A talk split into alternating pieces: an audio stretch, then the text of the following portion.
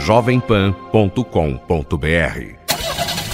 Segurança, eficiência energética, tecnologia, conectividade, lançamentos, super esportivos, design, mercado, salões, grandes campeões, motosport. Os principais lançamentos do mercado automotivo. Começa agora. Máquinas na Pan, com Nilson César e Alex Rufo. Olá, amigos. As duas maiores paixões dos brasileiros entram em campo hoje no nosso programa: o automóvel e o futebol. Então, já que o meu parceiraço Nilson César está dando um show lá do outro lado do Atlântico, trazendo os melhores momentos da Copa do Mundo de Futebol, direto das ruas e dos gramados da Rússia, a gente vai pedir agora para o Reginaldo Lopes dar o pontapé inicial do programa de hoje com o primeiro gol do Brasil contra a Sérvia, que deu aquele gás que estava faltando para nossa seleção seguir para as oitavas. Na voz dele, Nilson César. Lá vem o Brasil, Paulinho, a bola vai ser entrada, tocou,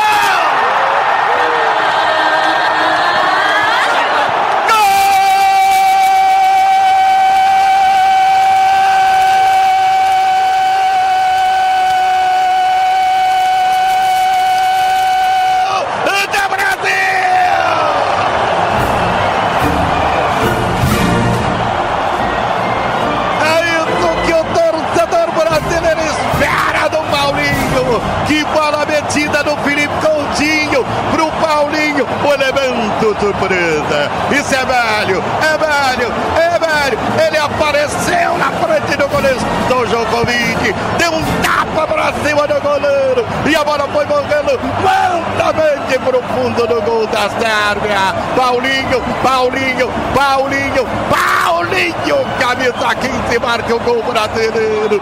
Eu estou emocionado.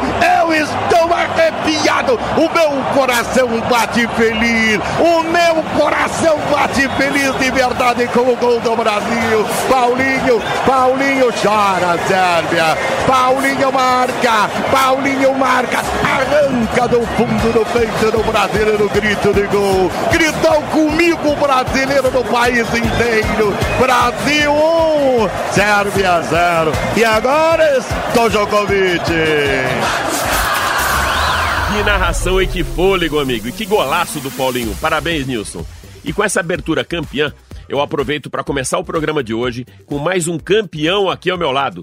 Tiago Uberreich, apresentador do Jornal da Manhã aqui na Jovem Pan, que também marcou um golaço nesse mês, agora em junho, com o lançamento do seu livro Biografia das Copas, uma referência de excelência gráfica e história para os apaixonados por futebol. Tiago, é um prazer recebê-lo aqui no Máquinas na Pan, meu amigo. Oi, Alex. Olha, eu que fico muito feliz, você é meu amigo, eu admiro essa sua paixão pelo automobilismo, pela Fórmula 1, pelos carros, e eu já aviso, eu sou muito ruim de carro. Aliás, Aliás, aqui em São Paulo. E eu de futebol, então estamos igual. a gente empata, né? Mas a gente sempre sabe um pouco, né, de tudo. E eu moro muito perto aqui da Jovem Pan há quase 10 anos e eu não tenho carro. Eu abri mão do carro para andar Olha, a pé. mobilidade urbana mas, com. Mas eu tenho carteira de pé, motorista. A pé, Uber, Cabify, essas é coisas, aí, né, Mas Thiago? eu tenho a carteira e se precisar eu dirijo. Legal, É. Thiago. Obrigado Thiago, pelo convite. Eu que agradeço, cara. Presença ilustre aqui no Máquinas na Pan. Tiago, embora a biografia das Copas ela não tenha automóveis, indiretamente tem. Por isso eu quero trazer aqui um capítulo à parte para o programa hoje, para a gente contextualizar aqueles momentos especiais dos nossos cinco títulos mundiais com os carros e da própria indústria automotiva nos gramados. Vamos fazer esse literalmente bate-bola, meu Vamos, amigo? vamos, vai ser muito legal. O carro sempre teve naquelas propagandas da Copa, sempre teve muito ligado ao futebol. Até alguns jogadores tinham nome batizado, eles, eles eram batizados com, com as marcas dos carros, o, Lu- o Luiz Chevrolet, o Rubens Galaxy, né? Exatamente. Legal, cara. bem legal. Juninho Brasília. Juninho Brasília. Você falou de Copa. Eh, a gente estava falando sobre isso em 62. Uhum. Parece que lá atrás eh, já tinha uma marca patrocinando a Copa do Mundo. É. Então, no, no livro, a gente falou muito do livro aqui na nossa programação da Jovem Pan. O livro mistura não só a história das Copas, mas também a história das transmissões esportivas, Ah. né? Em 62, no segundo título da seleção brasileira, que foi no Chile, foi conquistado, o título foi conquistado no Chile, o bicampeonato, ainda não havia transmissão ao vivo pela televisão, só o rádio. Só que naquele ano, aquele ano é um ano marcante porque as partidas já foram gravadas em videotape. E aí a fita vinha para o Brasil um, dois dias depois do jogo. E a TV Tupi foi quem fez a transmissão. A, a voz do Walter Abrão. Walter Abrão. Ele dava voz aos Jogos do Brasil. E quem patrocinava a transmissão da TV Tupi era a organização Novo Mundo Vemag. Eu imagino Olha. que o Vemag tem a ver com o carro, É, né? da Vemag, que fez É a é Vemaguete, isso? exatamente, DKV Vemag. DKV Vemag. Bela e, lembrança. E naquele ano eu fiz uma pesquisa aqui em 62, além do DKV, outro carro de destaque era o Simca Chambor. Olha só Simca. que legal.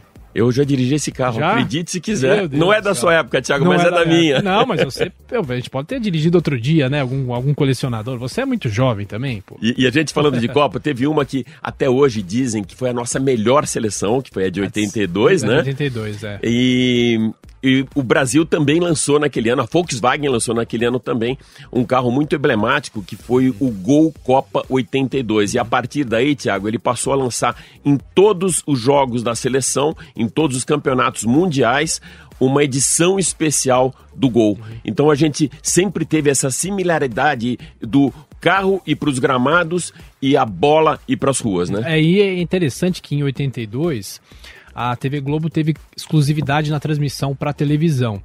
E eu me lembro muito bem, essa Copa faz parte da minha memória afetiva. Eu me lembro que tinha uma propaganda do Gol que o carro tava como se fosse numa arena de touros e era um toureiro e o carro passava e ele levantava. Não Sim. sei, se, não sei se, é, se, é, se é bandeira que chama. Eu, não- eu não entendo nada de tourada, mas aí o carro passava e ele ia fazendo olé, porque a Copa foi na Espanha. Exatamente. É o país das touradas, né? Bem lembrado, Thiago, bem lembrado. E hoje a gente vê aí na Champions League a Nissan, ah, na própria Libertadores, a Toyota já há algum Era tempo. Copa Toyota Libertadores. Copa Toyota Libertadores. E traz mais alguma coisa aí. 94, vai, que a gente foi campeão lá nos Estados Unidos. Então, em 94 foi um ano muito emblemático, né? E, inclusive no capítulo do livro eu faço uma mistura, porque a Copa, o Brasil ganhou a Copa, a final contra a Itália foi no dia 17 de julho. E no dia 1 de julho daquele ano tinha entrado em vigor o Plano Real. Então, imagina a euforia do brasileiro que vinha de tantos anos com inflação alta e o Real corrigiu isso.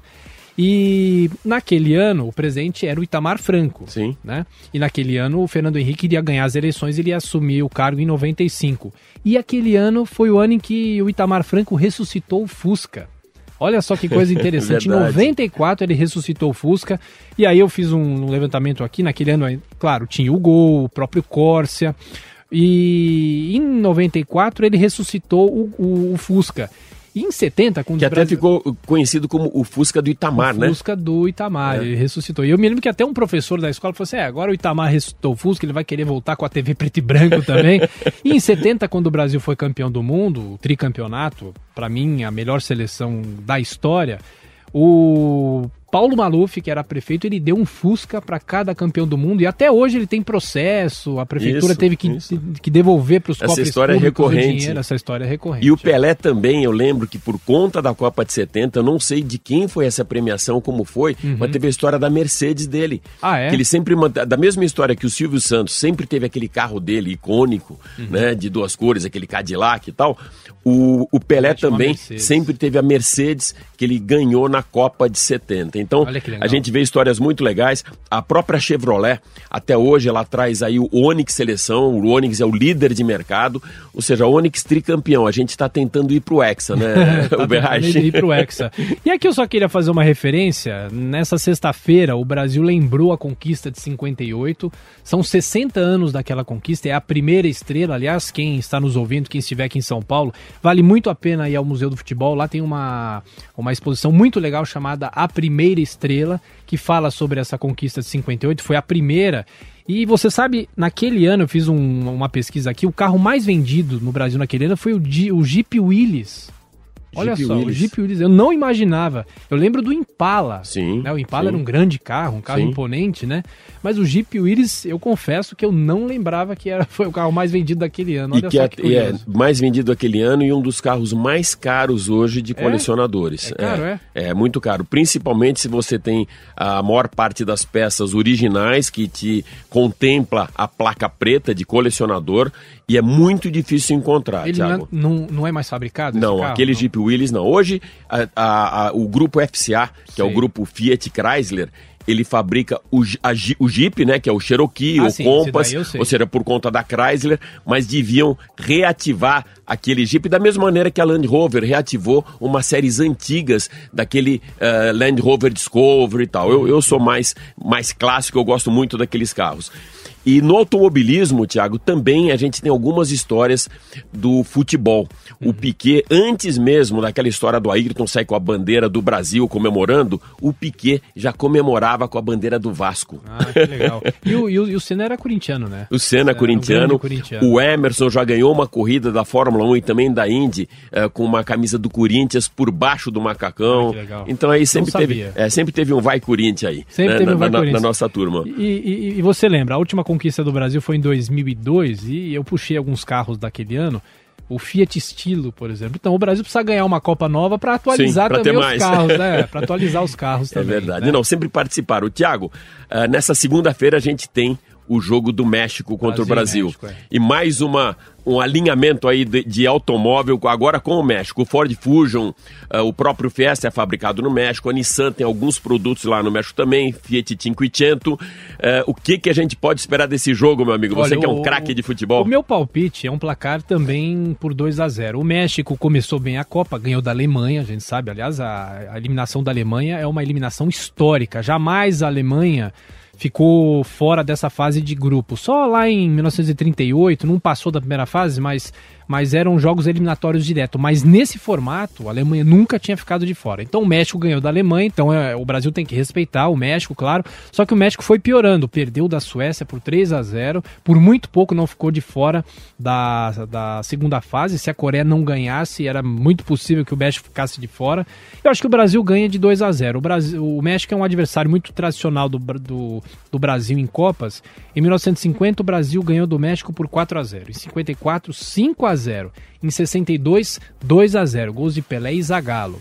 E aí, na Copa passada, foi aquele 0 a 0 no estádio do Castelão e o goleiro Ochoa deu um show, pegou todas as bolas, defendeu uma cabeçada impossível do Neymar. Então, eu acho que o Brasil ganha por 2 a 0 E, claro, o Brasil é a seleção, é uma das seleções favoritas. Brasil, a própria Argentina, que veio uma bagunça, a França e a Espanha também. E a Bélgica, né? Muita gente fala da Bélgica. E olha que legal, tudo isso aqui o Thiago tá falando sem a cola da prova, né? Você vê que o cara realmente entende de futebol. E vamos agora pro mundo do futebol, Do futebol. Thiago. Fala um pouquinho do livro, fala um pouquinho do Biografia das Copas. Como- Olha, como o- começou essa história? Olha, isso daí vem com a paixão de criança, né? Toda criança gosta de jogar bola na rua, é fã de futebol. E nas vésperas da Copa de 90, se- sempre antes de cada Copa a gente fica muito empolgado, né? Vai começar a Copa, o Brasil vai ganhar, não vai ganhar, como é que tá a seleção.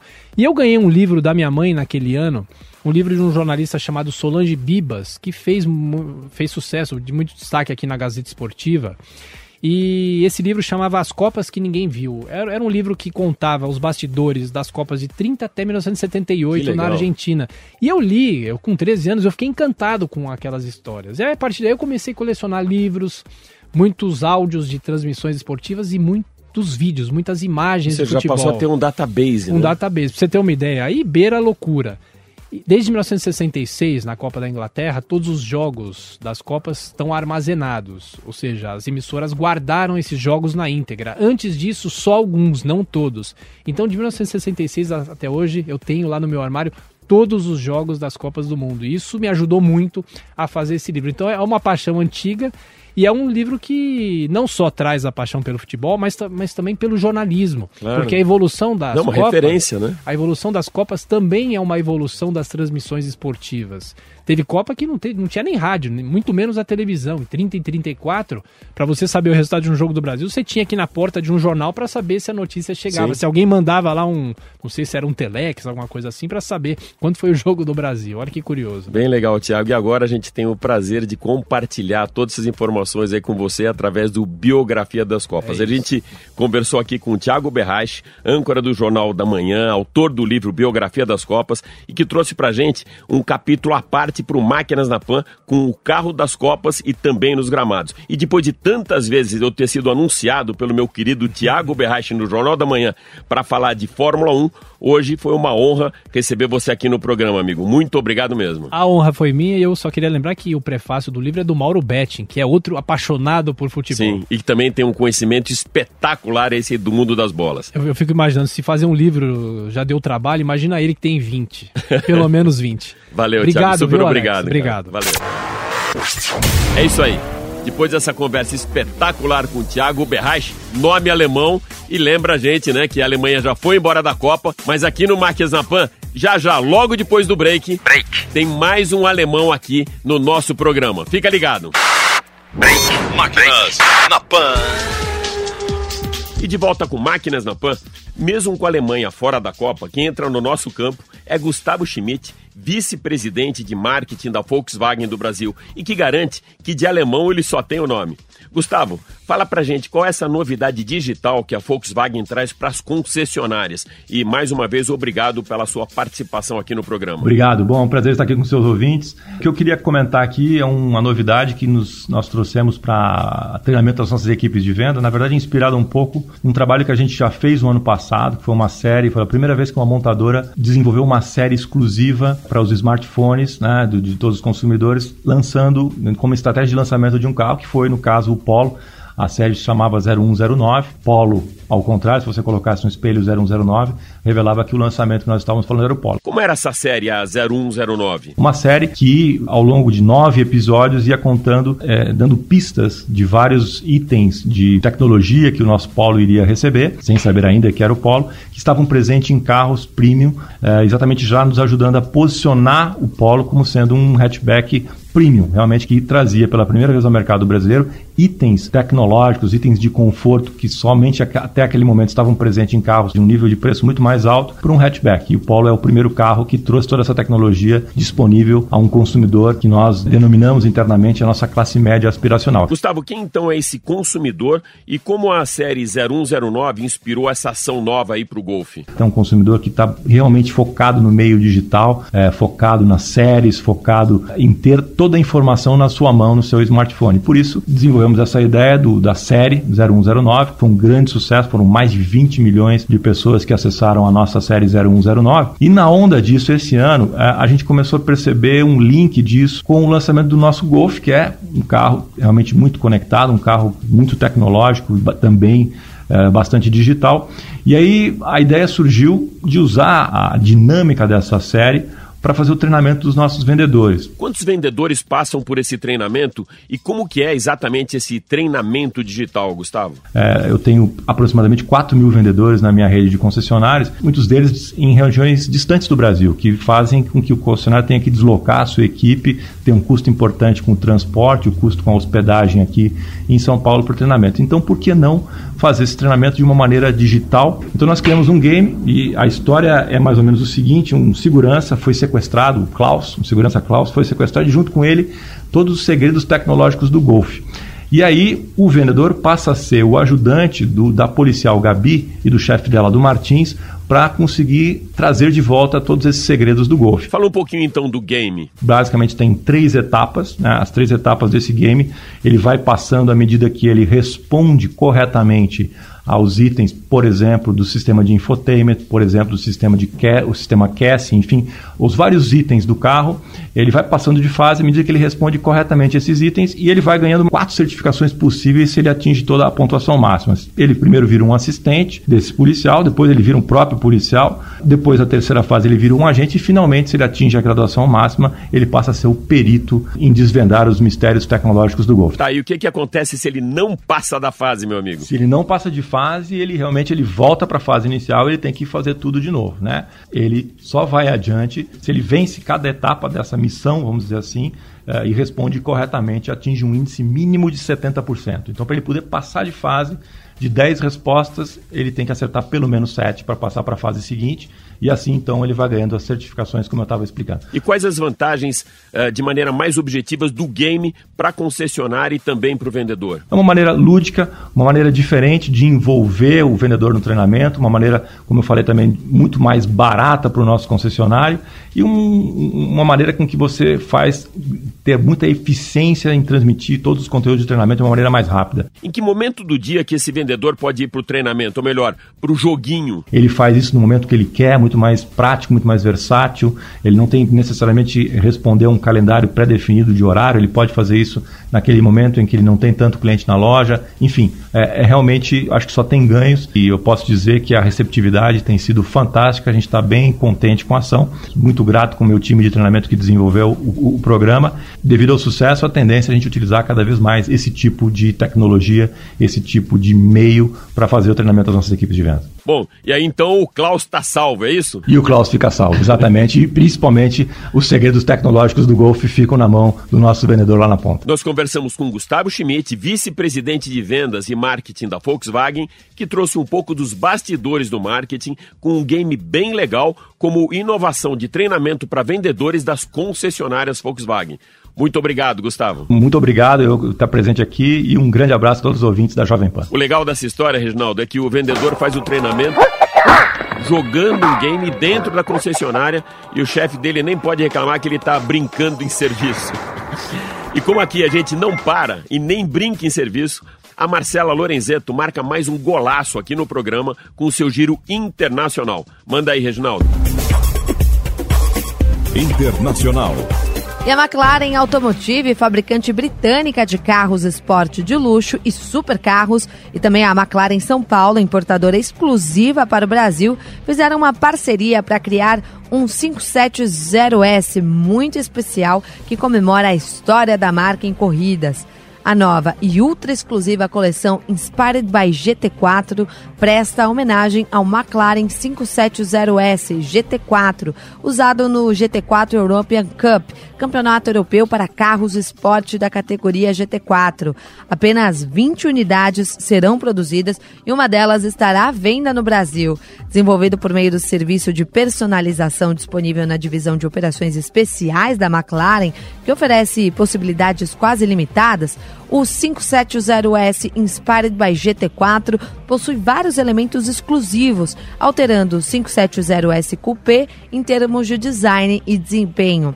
Cada carro contará com uma opção de pintura MSO nas cores preta ou branca e pode ser personalizado com a decoração GT4, pinças de freio e opções de cintos de segurança em laranja, vermelho ou amarelo. A unidade destinada ao mercado brasileiro será pintada em branco e tem chegada prevista para o segundo semestre deste ano. Sucesso nas ruas brasileiras nas décadas de 70 e 80, a Brasília completa neste ano 45 anos. No Detran de São Paulo constam 329.999 exemplares do modelo registrados no estado.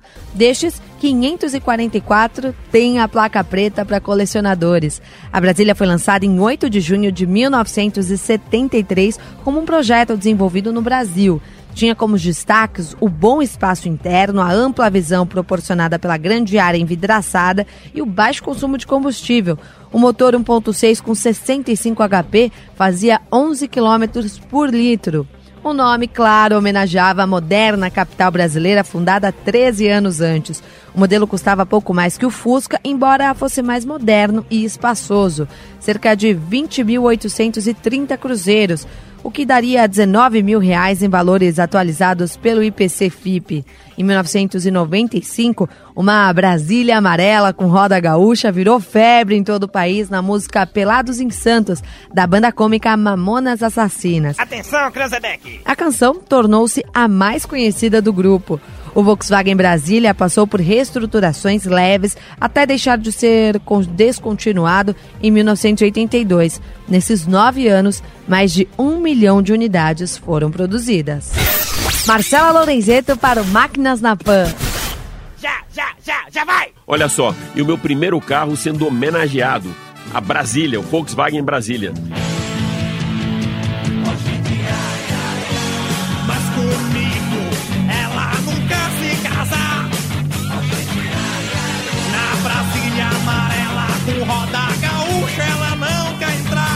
É, Reginaldo, só que a minha não era amarela, não. Era bege, 1976. Foi um presente do meu pai por eu ter passado no vestibular da USP. Você me deixa doidão. Máquinas na Pan.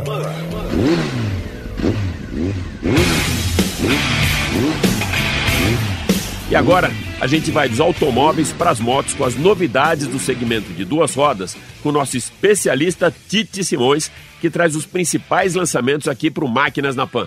Diga lá, Tite. Oi, Alex. Oi, amigos do Máquinas na Pan. Esse mês a gente teve duas novidades no mercado de motos. Uma novidade muito boa, muito legal, e uma novidade não tão agradável, que depois a gente deixa para o final.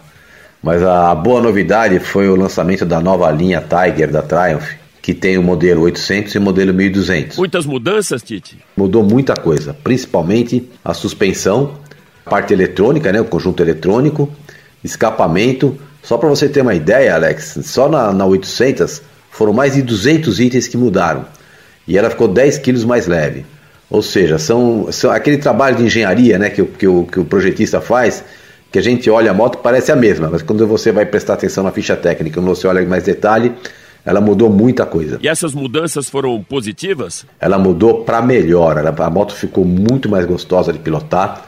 O motor, esse motor já é um motor que tem muito torque, muita potência, ele tem 95 cavalos. É uma moto muito gostosa de pilotar, muito agradável.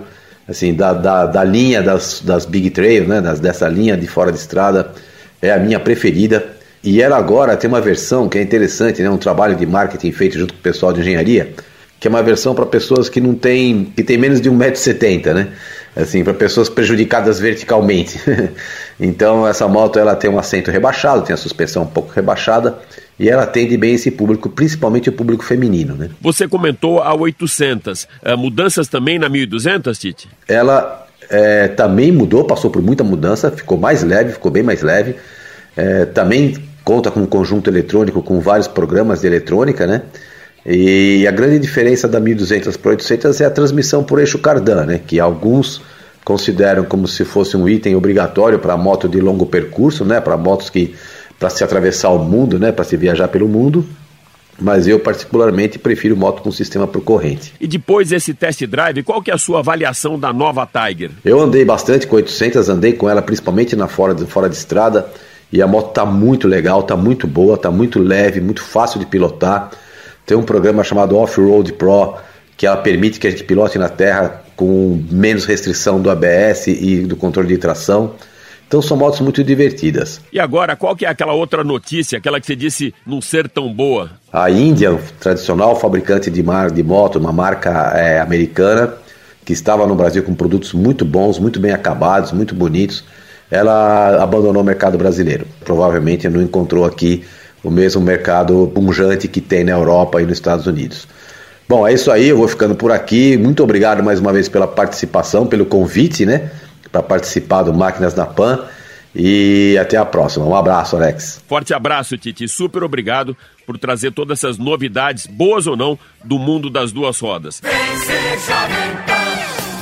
O meu parceiraço Nilson César diria agora: que programa rico, hein, Alex? Eu vou retribuir com a sua narração do segundo gol do Brasil, customizado pelo nosso querido Reginaldo Lopes.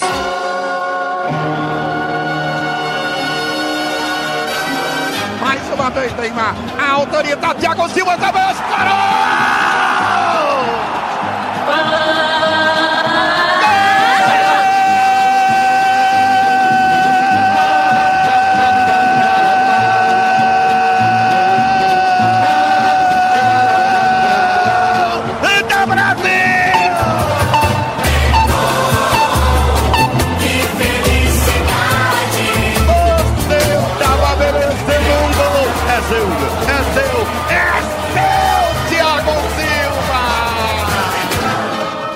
Máquinas na Pan fica por aqui na torcida, para que no próximo final de semana a gente tenha mais gols brasileiros aqui na Jovem Pan. O árbitro vai consultando o seu cronômetro para acabar o jogo. Apita, árbitro! Super obrigado pela sua torcida, o nosso hashtag Partiu pro Hexa. Forte abraço, valeu! O Brasil passa para oitavas de final da Copa do Mundo aqui na Rússia.